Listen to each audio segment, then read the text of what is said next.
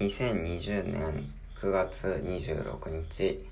イククルいるのポッドキャストお相手は松浦イクルです。実は前回収録してからえー、もう9日間経っちゃいました。その前ねシーズン11週間続けたんですけれどなんか違うなと思ってちょっとうん立て直そうと思ってて期間を空けていたっていうのと単純に更新忘れたみたいなのもあるんですけれどなんでかっていうとうんなんか毎日その日あったことをつらつらと10分15分喋ってたわけですよね。でその中で感じたこととかもまあちょっとずつ記録に残していけたらいいなっていうのがもともとの趣旨でもあったわけなんですけれどうん。まあ毎日結構忙しいわけですよ。何やってるかよくわかんないけど。よくわかんないことはないんですよ。でいろんなちょっとお仕事を絡まさせてもらっててそれを元手にというか自分のこれこれこれからも模索してたりとかそもそも今大学院生なんでこれなかなかこう理解してくれる人少ないんですけれどまあ修士論文書くっていうところにうんできる限りのリソースを割くというかそこはこう時間をかければかけるほどきっといい修士論文が書けるはずでそれがなんか今の僕の一番のこう本文というかだったりもするわけなんですよね。うん、でもまあ同時に来年度以降どうやって生きていくか問題っていうのも目の前に迫ってきていてっていう中でなんか今仕掛けようとしていることとか考えていることそれをこう具体的に話そうとすればするほどそれってシークレットというかまだ水面下の話だったりするわけなんですよ。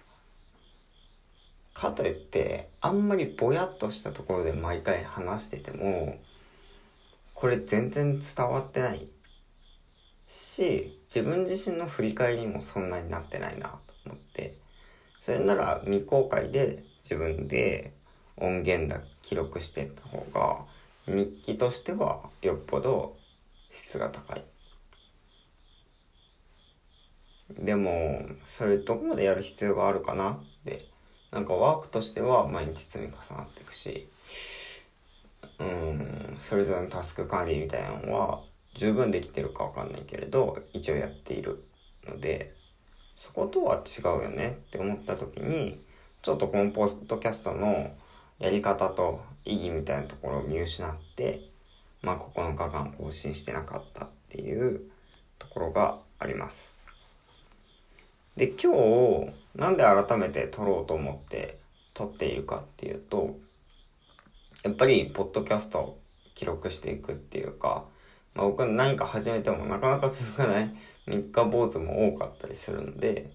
でも、ポッドキャストはちゃんと蓄積していきたいな。これなら続けられそうだなっていう手応えはシーズン1の段階であったので、うん。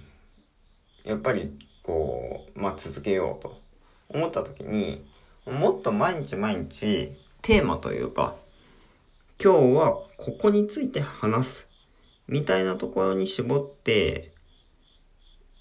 その日の出来事とかはともかくとしてそういう話をしていくポッドキャストにしてもう少しいろんな人に聞いてもらう。そんなものに、えー、作り変えられたらいいなという思いからです。まず今日何の話をしようかなって思ってるんですけれどまあその三日坊主の話でもいいのかなと思ってます。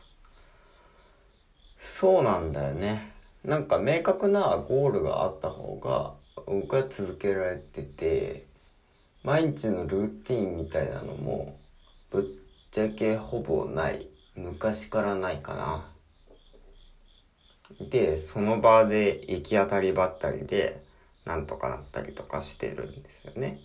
で、あと、なんか目標があれば、それが2ヶ月先とか3ヶ月先でも、そこに向かってそこまでは徹底的にやるみたいなことは、それなりにできるので、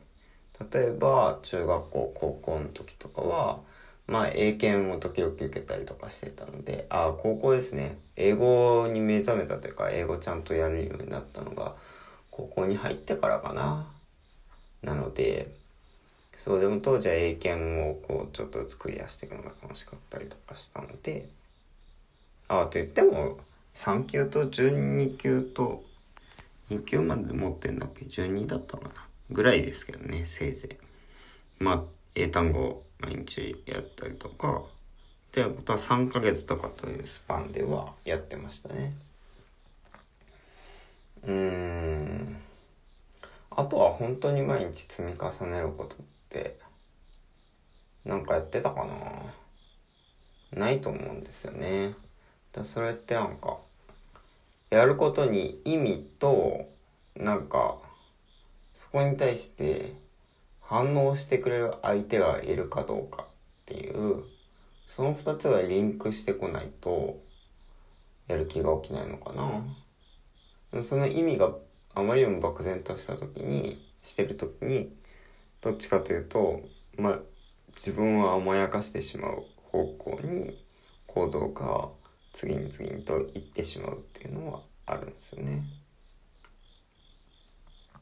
であとせっかくやるんだったらとてつもないこう集中力を発揮して24時間ぶっ続けとか出て、まあ、取り組んでとっとと形にしちゃいたいっていうのはあります。でもその形にするっていうのも割と完璧主義者だったりとか一回のめり込むと割と完璧主義者だったりとかするのでまあなかなか納得いくものはできない。どっかで妥協するか、まあ本当にやり続けるか。まあでも結構やり続けるんですよね、そういう場合。で、どんどんなんかこう、ドツボにはまっていく。みたいなパターンもありますよね。今なんかそういうので、パッと思い出したのは、小3か小4ぐらい、小4、小4か小5ぐらいか、時に、明日15センチの定規を持ってきてくださいって言われたんですよね。でも僕自分の文房具セットに定規がなかった。で、家に帰ってどうだったのかな？定規探したのかな？なんか偶然見当たらなかった。あ、そうそう、プラスチック製の定規じゃダメですっていう風に言われたんですよ。プラスチック製の定規っていうのは、その熱で伸び縮みしたりとかするから、正確に測れるものじゃないですみたいな言われて、おお、そうなのかと。じゃあ、まあ、あの、竹の、竹の定規がいいですみたいに言われたんですよね。じゃあ、うん、家にもなかったから、自分で作っちゃえと思い当たったわけですよ。でですね、まあ、プラスチックはダメということで、えー、木を家の裏の倉庫から引っ張り出してきて板をね、それをこう削って定規の形にして、で、その木工用の旗金っていうんだっけか。違う、差し金？あの、なんか、そうそうそう、金属製の定規、でっかい定規があったから、それをもとに15センチ測ってメモリを書いて、うん、結構ね、4、5、5、6時間、もう夜遅くなるまでそんなの作って、学校に持ってったわけですよ。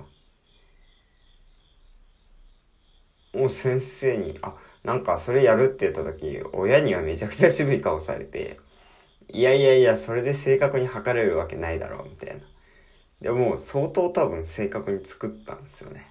まあ、正確だったかどうかわかんないですけどね。学校持ってったら先生にめっちゃ褒められたっていう。でも、あれ良かったのかどうなのかみたいなのは、まあありますけど、まあまあそんなことやるような子供でしたね。今もなんかそこはそんなに根本は変わってないのかなって思ったりとかします。皆さんがね、なんか、毎日、皆さんの毎日のルーティンとか、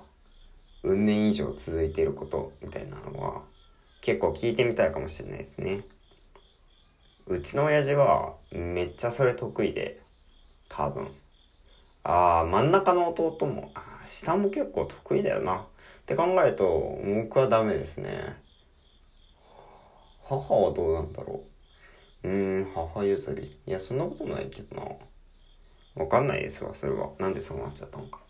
でもだからポッドキャストは毎日 収録できたらいいのかな。うん頑張ろう。とか思ってます。はい。えー、2020年9月26日土曜日の「イクくるいる」のポッドキャスト。お相手は松浦いくるでした。ありがとうございました。また明日。